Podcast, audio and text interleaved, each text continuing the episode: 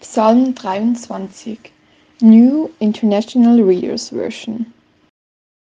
The Lord is my shepherd. He gives me everything I need.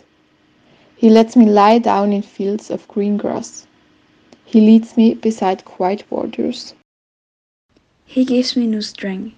He guides me in the right paths for the honor of his name. Even though I walk through the darkest valley, I will not be afraid.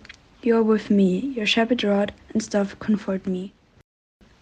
You prepare a feast for me, right in front of my enemies. You pour oil on my head, my cup runs over.